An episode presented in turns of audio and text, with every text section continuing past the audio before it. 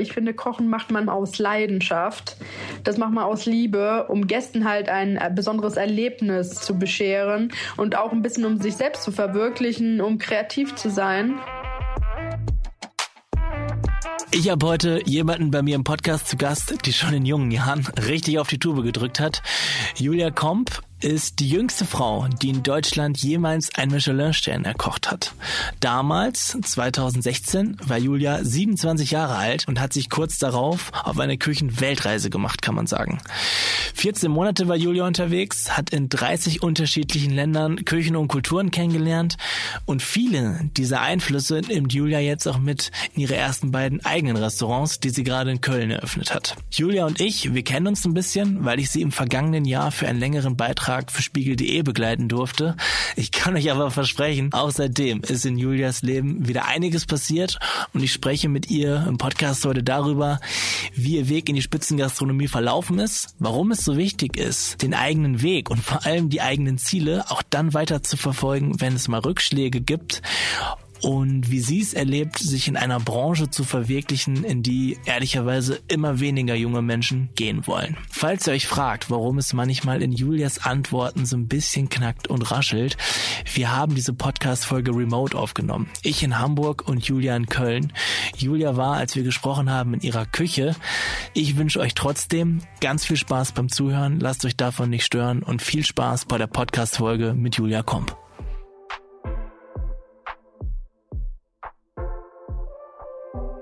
Julia, schön, dass du heute bei uns hier im Podcast zu Gast bist. Ich freue mich sehr. Ja, sehr, sehr gerne. Ich freue mich auch. Und ich habe gerade schon am Intro so ein bisschen erzählt. Du bist in dem, äh, was du machst. Du bist als Köchin nicht nur hoch dekoriert, du kannst auch, das weiß ich selber, weil wir uns ein bisschen kennen, mit ziemlicher Leidenschaft von deinem Beruf erzählen.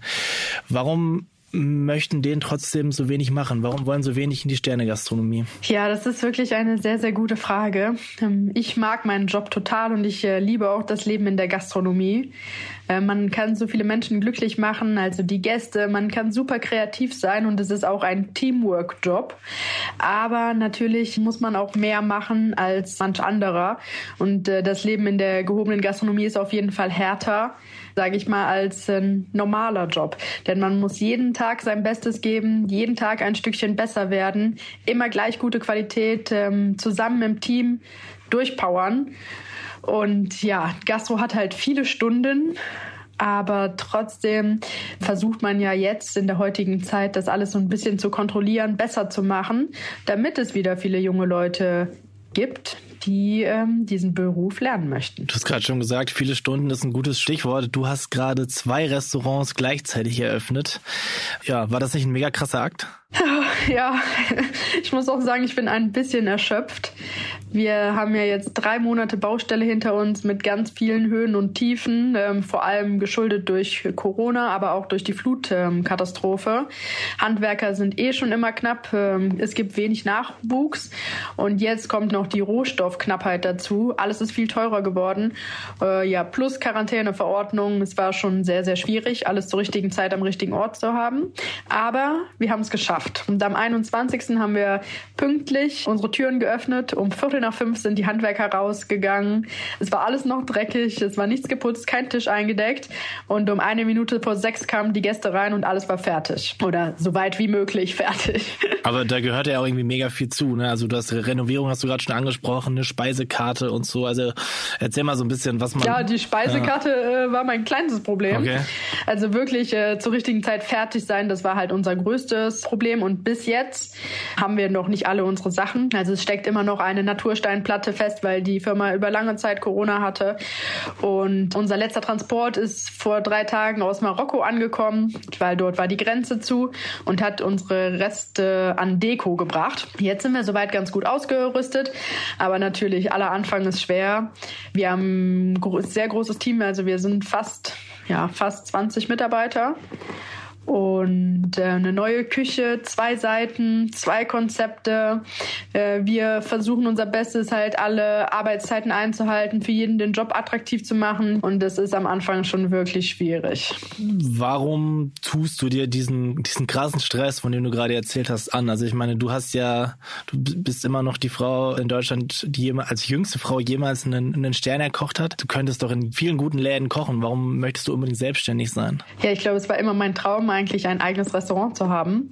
Und natürlich habe ich dann zwischendurch daran gezweifelt, weil äh, wenn man halt sieht, wie es in gastronomischen Betrieben abläuft, äh, man opfert halt schon so ein bisschen sein Leben für das, was man tut. Also man hat keinen freien Tag.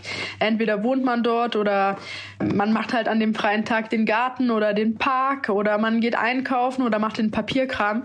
Also man arbeitet eigentlich jeden Tag. Aber auf der anderen Seite kann man auch, wenn es gut läuft, sagen, halt so mit vollem Stolz, so das mache ich halt für mich selber.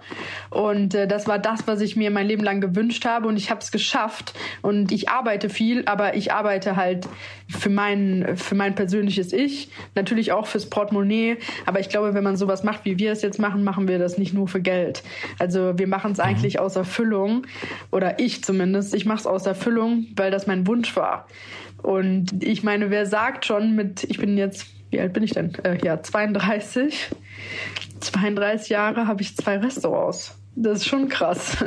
Mhm. Warum wolltest du zwei Läden haben? Ja, natürlich ist es halt immer auf der einen Seite der wirtschaftliche Aspekt, weil natürlich möchten wir im Restaurant die wunderschönen Fische oder Fleischstücke alle gleich schneiden und gleich servieren. Aber dann ist halt die Frage, was macht man mit links und rechts? Und so habe ich halt ähm, ein wunderschönes Rinderfilet, das ich eckig schneiden kann, wenn ich das gerne möchte, und kann aber den Halbkreis auf ein Spießchen machen und einen, äh, einen coolen Rinderfiletspieß servieren. Also es geht halt um den Wareneinsatz, um die Wirtschaftlichkeit, aber auch ums Personal. Wir brauchen mindestens fünf Leute fürs Restaurant, also einen Garde-Manger, ein Patissier, Entremetier, Saucier und mich. Das sind schon fünf. Plus ein Spüler, jemand, der das Restaurant putzt plus Service. Und äh, mit 22 Sitzplätzen können wir halt diese Kosten nicht decken. Und so haben wir halt die äh, Messebar noch dazu wo der Weinkeller der gleiche ist, wo die Küche die gleiche ist, wo halt ähm, die gleiche Reinigungsfachfrau ist um halt diese Kosten dann ein bisschen zu teilen und dort halt auch für jeden Tag ähm, ein schönes Erlebnis für Leute zu bieten. Das heißt aber, in der Spitzengastronomie wird immer alles verarbeitet, ja? Ja, bei uns ist wirklich alles wird verarbeitet. Also im Moment höhlen wir zum Beispiel Tomaten aus, um da einen äh, Salat drin zu verstecken, sage ich mal. Aber natürlich werden diese ganzen Kerne aufbewahrt und daraus haben wir jetzt schon zwei, dreimal Tomatensaft geklärt und dann haben wir halt eine durchsichtige Tomatenkonsumé und die wird es dann auf der nächsten Karte geben. Dieser enorme Aufwand, von dem du gerade schon gesprochen hast, also zwei Restaurants, viele Leute, die man beschäftigen muss, äh, lohnt sich das am Ende? Ja, ich hoffe schon. Also ja, wir haben es ja ähm, sehr sorgfältig gerechnet und ich bin ja eher der Angsthase. Ich habe es äh, drei, viermal äh, mit großen Reserven berechnet und ich hoffe schon, dass wir das äh, sehr gut hinbekommen. Das wäre schlimm, wenn nicht. Die letzten Wochen warst du oft ziemlich am Limit unterwegs. Wie viel Druck brauchst du, damit du dann am Ende funktionierst? Ist das, ist das wichtig für dich? Brauchst du eine gewisse Grundspannung? Ja, ich brauche ein bisschen Druck, damit äh, ich auf Hochtouren ähm, laufe. Aber ich muss auch zugeben, dass äh, es jetzt, sage ich mal, reicht. Also das war jetzt wirklich ein krasses Pensum. Und ich bin froh, dass heute Montag ist und ich lang schlafen konnte und jetzt ganz entspannt noch ein bisschen Papierkram mache und heute keine Ware kommt und die Küche ruht. Kannst du uns, kannst du mir noch die Situation beschreiben, als das, als das damals passiert ist und das, als du die Nachricht bekommen hast, so, äh, Herr Julia, du, du hast jetzt einen, einen Michelin-Stern? Ja, das, äh, diesen Tag werde ich, glaube ich, nie wieder vergessen. Es war ähm, zwei Wochen vorher kam Gourmelio und wir haben bei Gourmelio einen Punkt verloren. Zwei Wochen später kam dann der Michelin. Natürlich hatte ich dann richtig krasse Panik. Diese letzten zwei Wochen warten war ähm, wirklich hart. Und an dem Tag selber war das äh, Morgenmagazin bei uns zu Besuch. Und wir haben in, äh, im Schloss ähm, hatten wir halt sehr schlechtes Internet. Und wir haben dann extra so einen Verstärker gekauft, haben uns Kabel in die Küche gelegt und einen Laptop hingestellt und haben die ganze Zeit auf Aktualisieren, Aktualisieren gedrückt um irgendwann halt hoffentlich eine Liste mit den besternten Restaurants ähm, zu finden.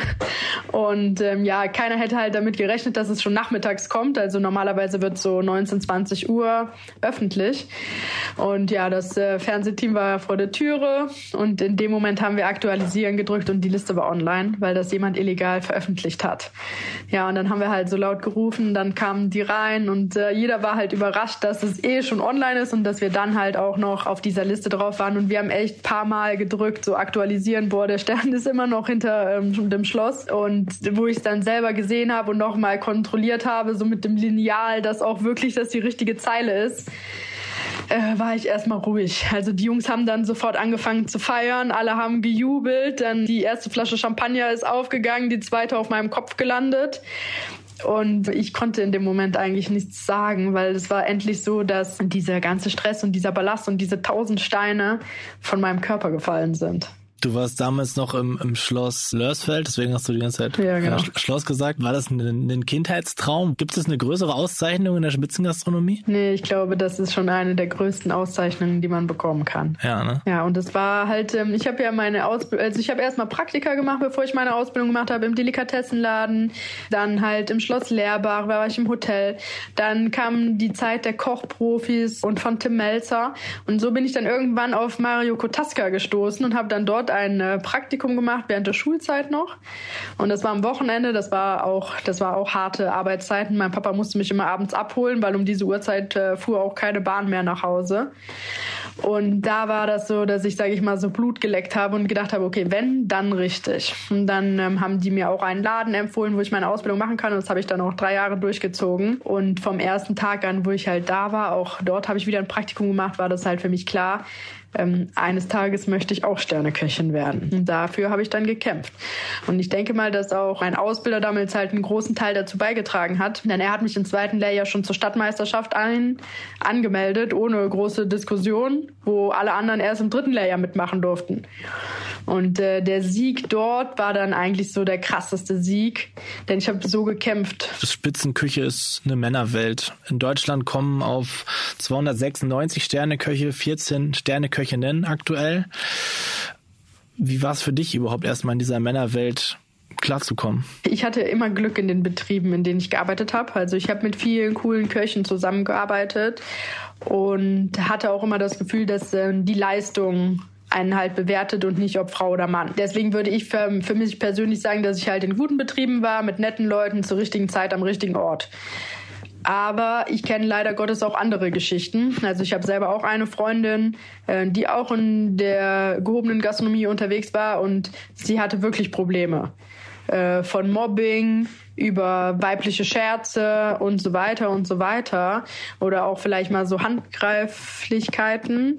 Und das ist halt schon traurig. Also es gibt auch die andere Seite. Für mich persönlich denke ich, dass ich da auch, sage ich mal, hart genug bin oder dass ich da auch mal einfach einen zurückschießen kann, wenn mir jemand äh, so blöd kommt. Aber es gibt auch Leute, die haben vielleicht nicht so ein starkes Ich.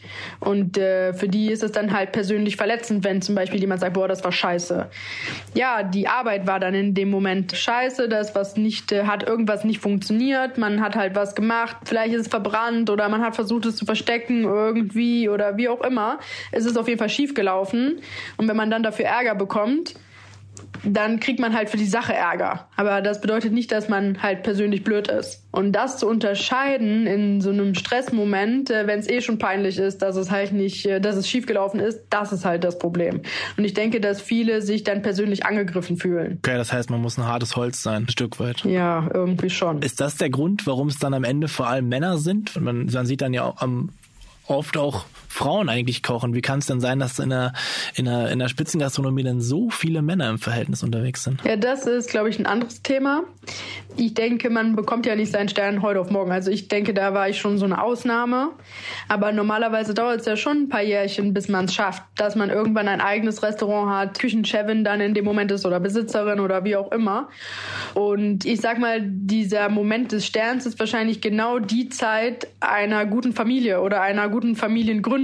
Ja, so ich habe eigentlich auch geplant, dass ich meinen Stern irgendwann mal mit 35 bekomme. Aber mit 35 ist man ja im Optimalfall Mama dann wird es schon schwierig. Denn im Moment schaffe ich es schon kaum, meine Wäsche zu waschen. äh, wie soll man dann halt noch auf eine Familie aufpassen? Und sag mal, abends, wenn die anderen Familien zusammensitzen, Abendbrot, Geschichte vorlesen, da bin ich im Abendservice. Also wie soll ich das gerade machen? Das heißt, es ist weniger der raue Ton oder die ganz krasse Taktung, sondern einfach eher, dass es noch ein bisschen länger dauert, als es bei dir eigentlich gedauert hat. Das ist der Regelfall. Ja, genau. Zum Beispiel jetzt in vielen Restaurants, also auch in guten Restaurants, also drei Sterne, zwei Sterne, sind wirklich viele Mädels in der Küche. Also auch Sous-Chefin von manch einem super guten Koch ist weiblich. Also es gibt schon Mädels, die das durchziehen. Und äh, jetzt bei mir zum Beispiel in der Küche, wir sind fünf Mädchen. Fünf Mädchen, das muss man sich halt auch mal überlegen. Fünf von neun. Also ich bin schon glücklich, dass ähm, so viele junge Mädels das halt noch durchziehen. Durchziehen ist ein, ein, gutes Stichwort. Wenn man Köchin wird oder Koch, dann bekommt man im zweiten Lehrjahr so zwischen 675 und, und 880 Euro, je nachdem, wo man lebt. Das ist ja noch weniger Geld gibt es eigentlich in kaum einem anderen Ausbildungsberuf. So richtig verlockend ist das nicht gerade. Das ist halt auch nochmal so ein Problem, ja. Also man hat eigentlich äh, unsexy Arbeitszeiten und wenig Geld. Und muss dann meistens noch mehr Stunden arbeiten, als im Vertrag steht. Und das macht die Sache halt einfach unattraktiv. Und viele Leute sagen, ja, warum soll ich mir den Stress antun, wenn ich im Einzelhandel an der Kasse mehr Geld verdiene. Ja, aber ich finde, Kochen macht man halt ähm, aus Leidenschaft.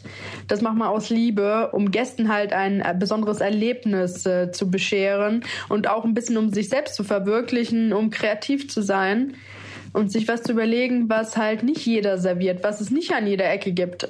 Einfach auch zu zeigen, was man so für die Ideen hat. Ich habe in meinem ersten Ausbildungsgehalt äh, 345 Euro gehabt. Ah, wie kommt man damit über die Runden? Ja, Gott sei Dank haben äh, Mama und Papa, sage ich mal, meine Wohnung bezahlt. Und dann habe ich in den Ferien noch äh, ja Babysitten ein paar Einkäufe für Omis in der Nachbarschaft. Aber es ist halt verdammt knapp. Aber auf der anderen Seite hatte ich auch jetzt nicht so viel Zeit, um Geld auszugeben. Und wenn man, also das, was du beschreibst, das lässt sich auch an den Zahlen ablesen. Also 2020 hatten wir noch 6.233 junge Menschen, die sich überlegt haben, ich, ich werde mal Köchin, ich werde mal Koch. Also die das zumindest angefangen haben. Und zehn Jahre vorher, also 2010 hatten wir noch waren es noch 14.000, ne? Ja, also ich habe um meinen Ausbildungsplatz, sage ich mal, nicht gekämpft, gekämpft. Ja. Aber wir waren auf jeden Fall drei in der letzten Auswahl. Mhm. Ich weiß nicht, wie viele Leute sich allgemein beworben haben, aber es war auf jeden Fall bei meinem ersten Gespräch so, dass man gesagt hat, ja, es kommen auch noch zwei andere Leute. Oder es kann auch sein, weiß ich jetzt nicht mehr genau. Es waren auch schon zwei andere Leute da und ja. Also da war das schon so ein bisschen Fiebern. Boah, hoffentlich ist meine Leistung jetzt gut genug, dass er mich nimmt. Und hast du eine Idee, wie man, wie kann man das ändern? Ja, es muss halt einfach attraktiver sein. Es muss mehr. Wie, wie ähm, geht das? allgemein geht es halt um die Arbeitszeit und ums Geld. Okay. Das heißt, menschlichere Arbeitszeiten und attraktiverer Lohn. Und wir versuchen wirklich so die Vorreiter zu sein. Ich meine, jetzt haben wir jetzt seit drei Wochen offen. Wir hatten noch 100 verschiedene Extras. Erstmal Menü auf beiden Seiten, dann halt die Messebar angefangen. Muss man das Team, sage ich mal, wieder so ein bisschen trennen. Der eine macht jetzt das, der andere macht das. Die Kasse, beide Wege wieder trennen. Dann hatten wir das eine Woche gut am Laufen. Dann haben wir gesagt, okay, wir müssen jetzt unsere offizielle Eröffnung machen mit Expresse-Lunch, neue Karte. Also bis jetzt war es wirklich hart. Aber wir haben uns auch fest vorgenommen, dass ab morgen ähm, einfach das jetzt so laufen muss wie geplant und ausgerechnet, damit halt ähm, alle Leute, die wir haben, sich gut behandelt fühlen und Spaß haben und nicht ähm, alle müde sind. Mhm. Was unternimmst du da? Also was, was hast du dir da konkret überlegt, damit das bei euch anders ist? Also wir haben ja wirklich das Restaurant nur abends geöffnet und wir haben 22 Sitzplätze. Also diese, das ist halt 22 Portionen zu machen, ist halt mehr als machbar. Und ähm, auch in der Messebar haben wir jetzt nur abends geöffnet und machen nur am Samstagmittag auf, um einfach schon mal die Arbeitszeiten halt äh, zu beschränken. Warum hat dich all das, worüber wir gerade gesprochen haben, damals nicht abgeschreckt? Nee, weil es äh, für mich halt klar war, dass da ein Ziel vor Augen ist, für das ich kämpfe. Okay. Das war sozusagen immer dieses Ziel, was sich da am Leben gehalten hat. Ja. Und deswegen ist auch so mein Motto halt, wenn man kein Ziel hat, dann gibt's halt auch keinen Weg. Weil dann macht man tausend Umwege, aber man kommt nie da an, was man eigentlich gerne machen möchte. Deswegen würde ich auch allen jungen Leuten raten, dass sie erstmal sich überlegen müssen, was ist mein Ziel, was ist mein Wunsch, wofür lebe ich, was möchte ich irgendwann mal machen so. Und dann kann man halt anfangen, dafür zu kämpfen. Gab es denn jemanden, der dir den Mut gegeben hat oder warst du das immer selber? Und dieses immer mehr machen, dieses Ziel vor Augen haben, war das sozusagen das, wo du sagst, das hat dir geholfen, durchzubeißen? Also jetzt, wenn man auch mal an unsere Hörerinnen denkt, welchen Tipp kannst du da vielleicht auch geben? Zu sagen, so, das hat mir damals geholfen, diesen Weg immer weiter zu gehen. Ja, ich denke, auf jeden Fall hat das mir geholfen. Aber zusätzlich dazu hat es mir natürlich auch geholfen, immer zwischendurch Erfolge zu feiern.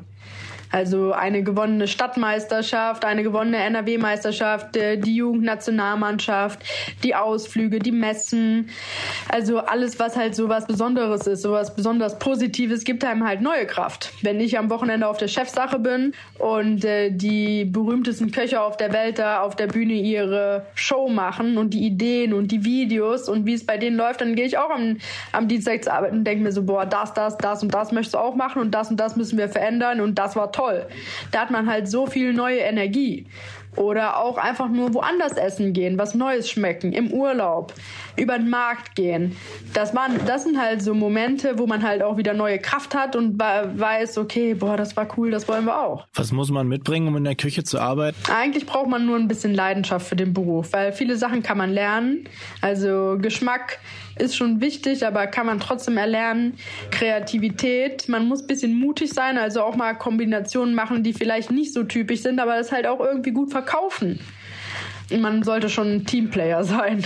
Okay, du musst mal ein bisschen mutig sein. Klingt ja erstmal, klingt ja erstmal ganz machbar. Wann, wann wusstest du denn für dich, ich will auf jeden Fall Köchin werden? Ich wollte eigentlich äh, Hotelfachfrau werden, bis ich mein erstes Praktikum im Hotel gemacht habe. Danach wollte ich Köchin werden. Okay, aber dein erstes Praktikum im Hotel war ja, glaube ich, auch schon, das war ja zu, Schule, zu ja. Schülerinnenzeiten. Da warst du äh, siebte, achte Klasse. Das heißt, wir sind noch, wir sind noch ziemlich früh. Und wann war dieser Moment denn, wo du wusstest, ähm, Köchin auf jeden Fall. Das war da. Okay. Schon dort, ja? Ja, das war, ich glaube, es war achte Klasse. Und äh, es war im Hotel. Äh, ich war ein paar Tage im Service, ein paar Tage auf Etage, ein paar Tage in der Küche und Küche war cool. Und dann kam, das war, weiß ich gar nicht mehr, dann in den Sommerferien war ich dann im äh, Delikatessenladen. Das war dann in der neunten Klasse. Das war auch sehr cool. Habe ein Praktikum gemacht für Partyservice und halt den ihre Theke. Das war schon echt schön gemacht. Feinkostladen und äh, dann habe ich mich, wo ich dort war, schon wieder für ein nächstes Praktika im Hotel dann ähm, beworben. Das war noch die Zeit von Dieter Müller damals. Ja, und dann ja, war das schon klar. Also Küche war schon mein Ding. Sind die Leute kritischer? Da kannst du vielleicht mehr zu sagen. Äh, und vor allem auch so Geschichten wie Google-Bewertungen und so, die haben ja mittlerweile auch schon einen Einfluss auf deinen Job, oder? Hm. Also wir hatten ähm, jetzt, ich glaube vor ein paar Tagen hatten wir zehnmal Fünf-Sterne-Bewertung und jetzt haben wir eine Vier-Sterne-Bewertung dazu bekommen und es war schon so, oh nein. Und was macht man da? Ja, nix. Äh, das war halt eine Sache, hatten die halt recht. Ähm, das war halt ein Tag, wo es halt super kalt war und äh, da hat es halt so ein bisschen über den Boden gezogen, weil wir noch keine neue Türe haben. Die steckt halt noch, äh, wer weiß wo, durch Corona und deswegen ist die so nicht komplett dicht. Wir haben ja auch einen neuen Boden und das ist so eine kleine Ritze. Wir haben das halt abgedichtet, aber reicht nicht. Ja, haben die Leute recht. Aber zum Beispiel hat ein anderer gesagt, dass wir keine offenen Weine haben und man müsste eine Flasche Wein kaufen. Aber es stimmt nicht. Wir haben halt äh, eine Weinbegleitung zu unserem Menü und all die Getränke, die in der Weinbegleitung sind, ich glaube, das sind so acht oder neun Weine, kann man man natürlich auch offen per Glas bestellen. Und zusätzlich haben wir auch noch eine, eine Weinkarte mit offenen Weinen, äh, die etwas besonderer ist, weil in der Messebar haben wir auch Weine aus Israel, aus der Türkei, aus dem Libanon und aus Marokko. Und keiner oder wahrscheinlich würde sich wahrscheinlich wenige Leute jetzt eine Flasche ähm, israelischen Wein bestellen, wenn die das noch nie vorher getrunken haben. Und da wir eine Messebar sind und diese Speisen anbieten, fanden wir es halt auch was Außergewöhnliches zu sagen, okay, wir machen eine offene Weinkarte mit solchen speziellen Ländern, denn so ist die Hemmschwelle kleiner, mal was zu probieren. Sind die Leute denn anspruchsvoller geworden? Ja, das ist schwer zu beurteilen. Ich meine, wir sind jetzt, haben jetzt erst seit drei Wochen geöffnet und eigentlich war das Feedback äh, wirklich sehr, sehr positiv. Und ich weiß nicht, ob die anspruchsvoller geworden sind, sondern ich glaube, die sind äh, mehr wertschätzend geworden mit Corona. Also ich glaube, dass neun oder acht Monate halt alles geschlossen war, ähm, haben die schon gemerkt, wie wertvoll so ein ähm, Restaurant Besuch sein kann. Ähm, natürlich auch Wertschätzung gegenüber unserer Arbeit. Und äh, zu Hause haben die auch mehr Wertschätzung für die Produkte kennengelernt. Denn zu Corona haben die Leute schon umgedacht, okay, das, das, das nicht verfügbar, weil das von XY kommt, vom Ende der Welt. Wir gehen jetzt einfach mal um die Ecke zum Bauer. Aber was macht ihr denn dann bei so einem, ich sag mal, auf Kante genähten System, wenn mal, wenn das machst und wenn du mal einen Teller runterfällt? Dann machen wir schnell neu. Okay, aber dann gerät das schon ordentlich ins Wanken, ne? Nee, diese Ersatzportion ist nicht das Problem. Das größere Problem für uns ist, alle Sachen sind ja fertig. Also das Höchste, was wir ja machen, ist unser Fleischbraten, Fischbraten und äh, zum Beispiel Gemüse. Aber das Gemüse ist vorgeschnitten und das Dressing oder die Marinade dafür ist ja gemacht. So, das größte Problem ist, wenn dann jemand kommt und sagt, er hat die, die und die Allergie. Muss man das nicht vorher schon sagen oder, oder wie? Ja, das ähm, ja, wir haben auch extra so ein Notizfeld, aber leider kommen dann trotzdem noch welche, die das dann vor Ort sagen. Ich sag mal, wir haben immer eine vegetarische Alternative da. Ich sag mal, schwanger ist auch kein Problem. Das geht ja nur darum, dass die Sachen ein bisschen mehr durch sind. Laktose sind auch nicht mehr so schlimm und äh, wir haben halt auch eh schon viele Sachen mit Kokosmilch oder mit Brühe. Das ist halt für vegan Veganer, Vegetarier und so geeignet ist. Aber wenn jetzt jemand zu mir kommt, der sagt, er hat eine Knoblauchallergie, Jackpot. Dann wird schwer, okay. Und was sind so Dinge an so einem Abend, wo du sagst, dann, dann stehe ich da danach und das, das liebe ich einfach, dieses Gefühl. Ja, also wenn der letzte Hauptgang rausgeht und ich zufrieden bin, dann liebe ich dieses Gefühl. Also wenn alle Teller schön aussahen, immer alles zur richtigen Zeit, gut gebraten, vorne stand und wir halt zusammen die Teller schön rausgeschickt haben und der letzte Hauptgang vor 10 Uhr rausgeht, dann war es ein super Abend. Und was nervt dich an so einem Abend? Also was nervt dich in der Küche vielleicht auch? Gibt es da Dinge? Ja, mich nervt so ja, wenn, wenn was einfach zu spät dran ist. Weil, sag jetzt mal, wenn eine, sagen wir, da steht Gemüse auf dem Herd, das verbrennt, dann muss man neu machen. Das kostet dann mindestens sechs, sieben Minuten. Und in diesen sieben Minuten passiert halt im Restaurant viel. Und dann sind wir einmal aus dem Konzept und dann kommen halt so viele ähm, neue Abrufe, dass man dann schon so eine Liste hat. Okay, wir machen jetzt vier Kingfische, sechs Oktopus und dann sind schon vier Hauptgänge abgerufen. Und in dem, wie wir das halt alles anrichten, werden ja schon wieder neue Tische abgerufen. Also wenn einmal am Anfang halt sowas aus dem Ruder läuft, dann zieht sich's eigentlich meistens durch den ganzen Service. Die Gäste, die merken das nicht. Die warten halt einen Moment länger, aber die haben ja auch schönes Ambiente, Wein, die haben auch ein bisschen Action. Aber für uns ist es dann die ganze Zeit hinterher. Also wir sind dann einfach die ganze Zeit hinterm Zeitplan.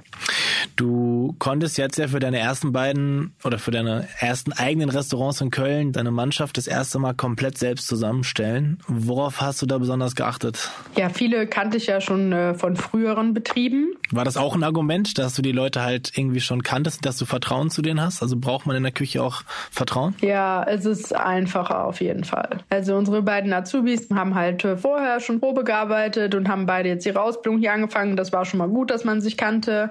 Äh, mit Anna arbeite ich ja schon super lange zusammen. Nathalie habe ich kennengelernt äh, bei einem Gourmetfest und wir hatten dann bei Instagram Kontakt, haben ab und zu mal gequatscht.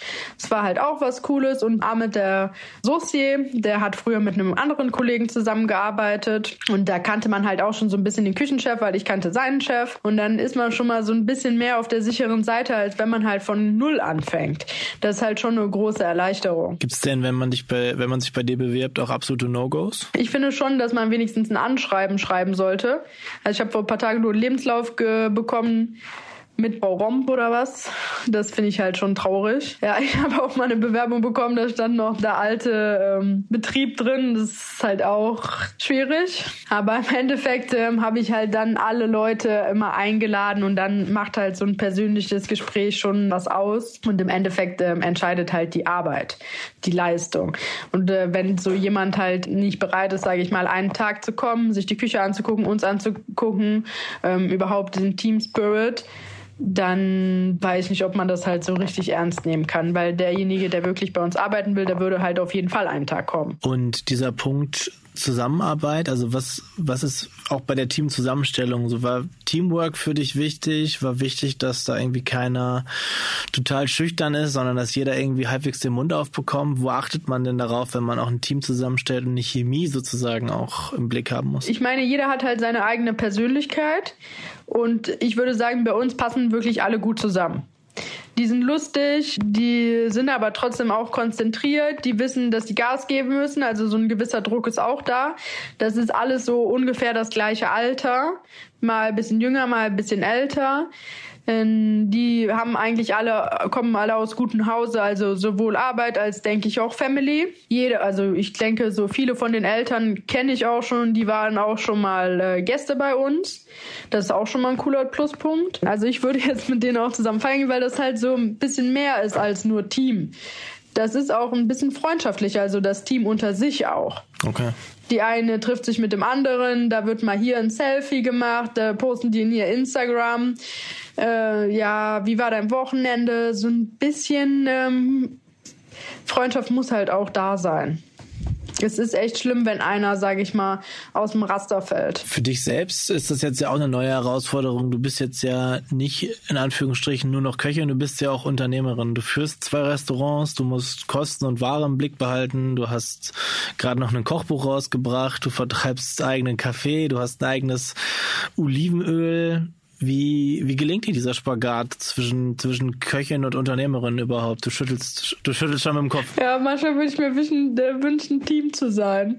So Team, Team.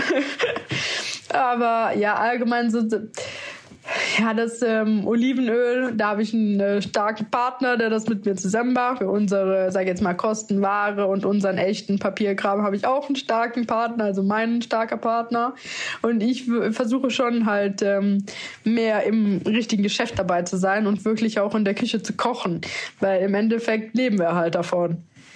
Und ich versuche halt alles andere halt irgendwie von mir wegzuhalten so ein Kochbuch äh, jetzt zu dieser Restaurantzeit hätte ich mir halt auf gar keinen Fall leisten können. Das hätte ich niemals geschafft. Unmöglich. Und ich versuche auch jetzt halt so den anderen Schnickschnack so ein bisschen von mir fernzuhalten, um wirklich 100 Prozent Restaurant zu sein. Und am liebsten auch 100% Küche. Und wie kriegst du das alles in deinen 8-Stunden-Tag rein? Ja, das ist ähm, eher so eine Eins davor. Nee, ja, nicht ganz. Also schlafen tue ich schon noch.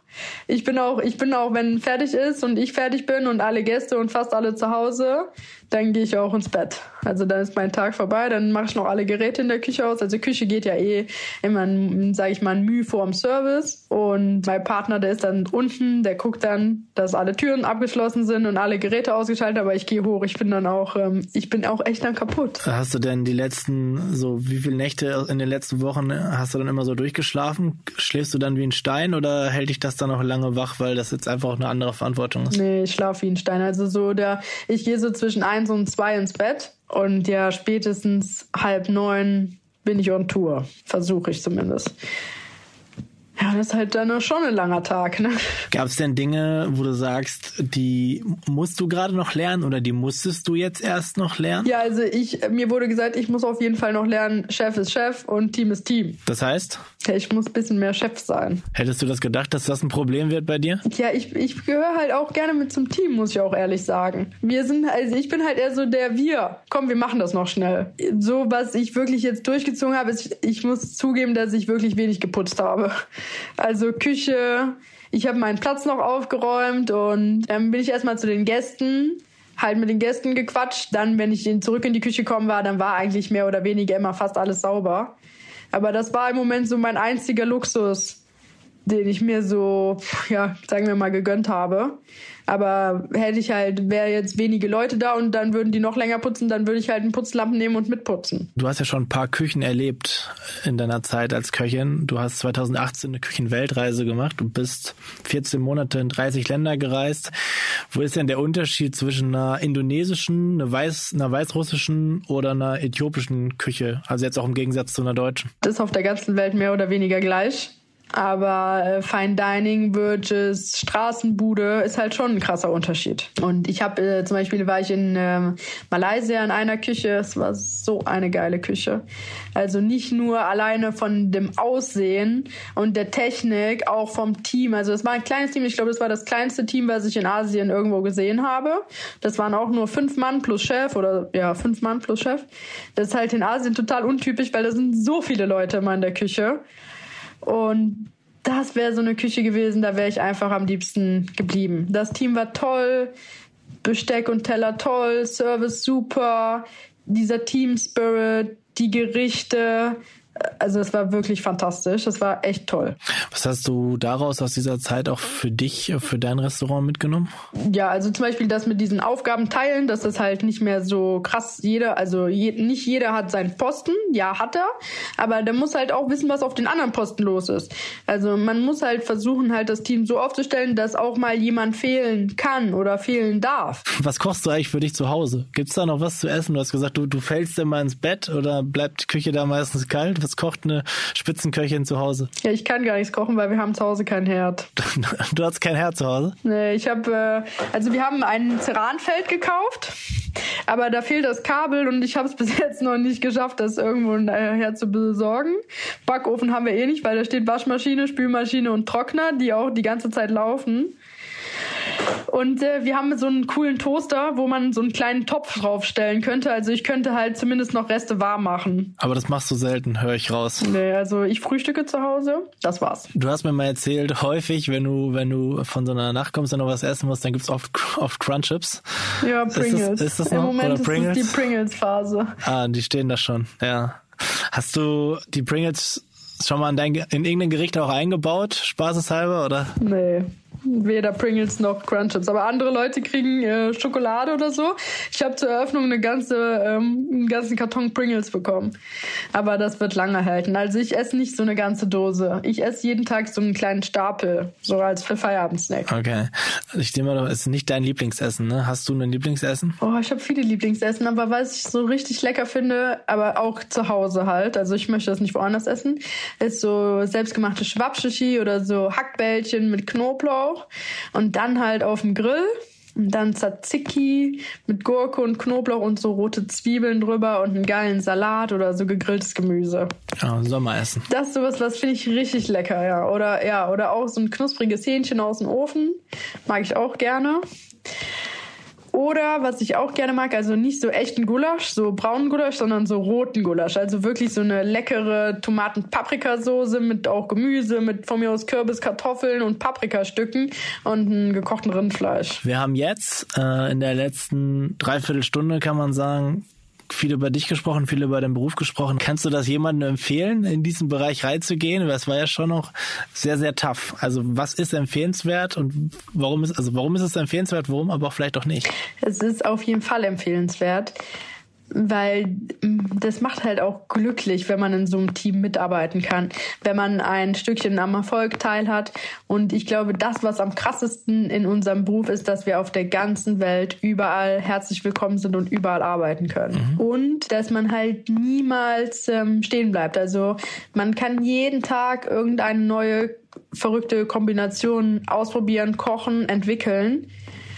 Und niemand kann dir so richtig sagen, ob das jetzt richtig oder falsch ist, weil vielleicht bist du einer der Entdecker, der halt was krass Neues äh, gemacht hast und das eine absolute Innovation für die nächste Zeit wird. Also es sollte halt im Idealfall den Leuten schmecken und nicht nur dir selber. Aber du bist halt ein Künstler. Jetzt denkt sich jemand, der das gehört hat von unseren Hörerinnen, von unseren Hörern nach der Folge, Julia, das, was du machst, das möchte ich auch machen. Welche drei Tipps gibst du zum Abschluss? Was sollte man mitbringen? Fokussiert, auf sein Ziel hinarbeiten, Durchhaltevermögen. Am Anfang ist es immer schwierig. Stark bleiben. Ja. Ja. Sich nicht auf keinen Fall von einem schreienden Chef unterkriegen lassen. Und heutzutage ist es ja wirklich so, dass zum Beispiel im Hotel die Leute wirklich auf ihre Stunden achten, dass man lieber mehr Leute einstellt, damit die Leute keine Überstunden machen, damit die auch immer gut gelaunt und voller Power zur Arbeit kommen. Und das ist halt sowas, wo wir auch der Vorreiter sein sollen, wollen. Es ist halt ein junges Unternehmen und wir geben uns äh, Mühe, dass die Leute halt äh, gute Arbeitszeiten haben, damit wir auch den Nachwuchs haben, um unsere Träume und äh, Wünsche in Erfüllung zu bringen. Ich hoffe, ihr hattet auch in dieser Woche wieder viel Spaß bei der Folge mit Julia und könnt einiges von der Zielstrebigkeit und von der Leidenschaft mitnehmen, mit der Julia ihren Beruf lebt. Wir vom Podcast, wir machen jetzt erstmal einige Wochen Pause, um dann mit frischem Geist und neuen Ideen und vor allem neuen GesprächspartnerInnen wieder tolle neue Folgen für euch aufzunehmen. Bis dahin wünsche ich euch alles Gute, bleibt gesund und ja, wir hören uns dann hoffentlich bald wieder. Bei der Produktion dieser Folge wurde ich unterstützt von Olaf Häuser, Philipp Fackler, Sophia Schirmer und Luca Ziemek.